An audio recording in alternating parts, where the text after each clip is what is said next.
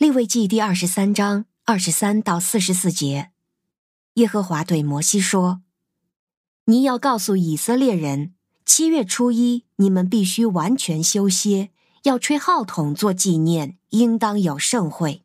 什么劳碌的工你们都不可做，你们要献火祭给耶和华。”耶和华对摩西说：“七月初十是赎罪日。”你们应当有盛会，要刻苦己心，献火祭给耶和华。在这一天，什么工你们都不可做，因为这是赎罪日，要在耶和华你们的神面前为你们赎罪。在这一天，不刻苦己心的人必从他的族人中被剪除。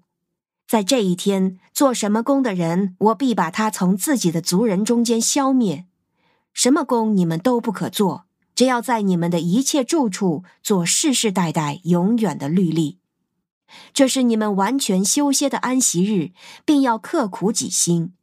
从这月初九晚上到次日晚上，你们要守安息日。耶和华对摩西说：“你要告诉以色列人，七月十五日是祝棚节，要在耶和华面前守这七天的节期。第一天应当有盛会。”什么劳碌的工你们都不可做。这七天你们每天都要献火祭给耶和华。第八天应当有盛会，要献火祭给耶和华。这是集会的日子，什么劳碌的工都不可做。以上是耶和华的节日，你们应当召集盛会，照着每日的规定献火祭给耶和华，就是燔祭、素祭、平安祭和奠祭。此外，还有耶和华的安息日，你们的供物，你们的一切还愿祭和甘心献的祭，这些是你们当献给耶和华的。又在七月十五日，你们收了那地的出产以后，要守耶和华的节期日。第一天要完全休歇，第八天也要完全休歇。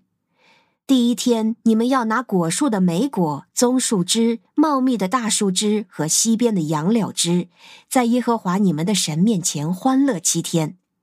你们每年七月要守耶和华这七天的节期，这是你们世世代代永远的律例。你们要住在棚里七天，以色列所有的本地人都要住在棚里，好叫你们世世代代知道。我领以色列人出埃及地的时候，曾经使他们住在棚里。我是耶和华你们的神。于是摩西把耶和华指定的节日告诉了以色列人。您现在收听的是天赋爸爸说话网。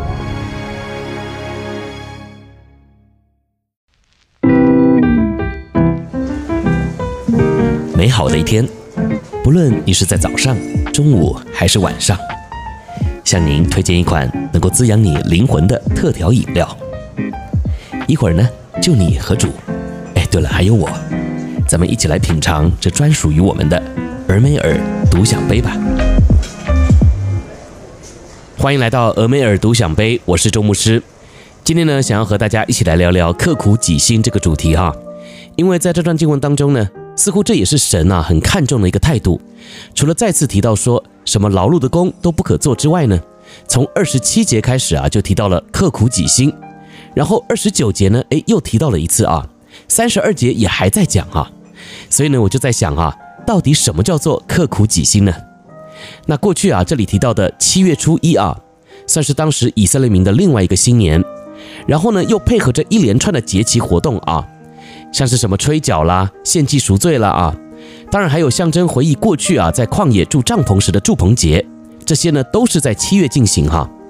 那你从经文呢也可以看到，最后啊这个住棚节，哎，感觉是很欢乐的啊。那其实呢这个欢乐的氛围啊，也算是神的定规之一哦啊。你看呢四十节的后面啊，不就提到了，在耶和华你们的神面前欢乐七日。那所以呢总的来说啊，这七月呢还真的挺忙碌的啊。那当我今天在看这一连串的活动时啊。就也稍微的想象了一下啊，如果呢我也在这群以色列民当中，这七月的心境变化是怎么样的啊？你看呢，前面这么严肃，对不对？讲到了要刻苦己心，哎，但是后面呢却要欢乐七日啊。那一般来讲呢，这两种情绪啊根本就是完全冲突的嘛，怎么会放在一起谈呢？那今天呢，我就想要和你分享啊，我在这里呢所读到的亮光。原来呢，在造物主的面前啊，如果我们想要真正的享受欢乐，诶，那首先呢，我们就必须得要刻苦己心。好，那到底什么叫做刻苦己心呢？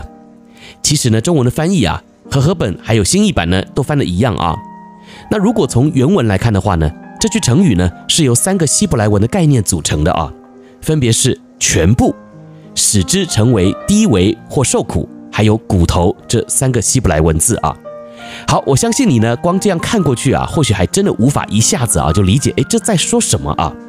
所以呢，我说啊，这中文的翻译真的很棒啊，就直接用了我们都能够理解的概念来形容哈。但是如果呢，你还是想要了解一下刻苦己心实际上的应用的话呢，诶，那我们就还是得回到原文来看，对吧？哈。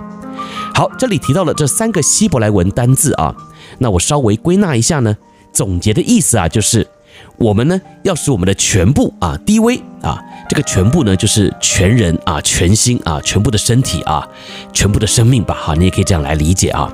然后呢，低到骨子里了啊。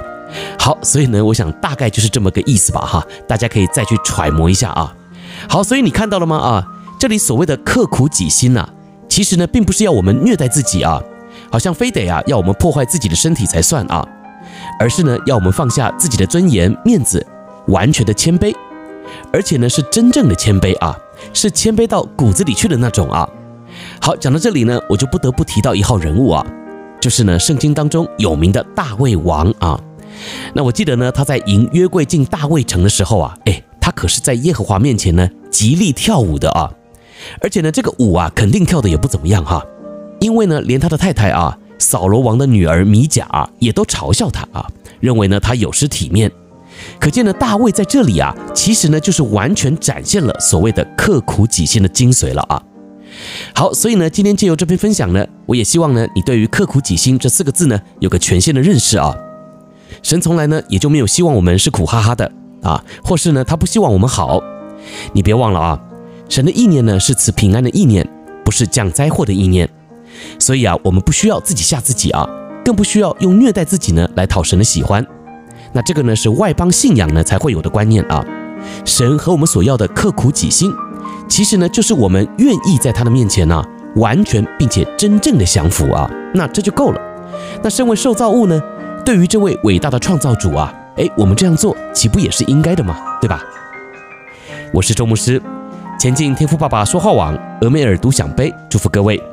让我们今天呢就一起在主面前调整自己的心态，刻苦己心吧。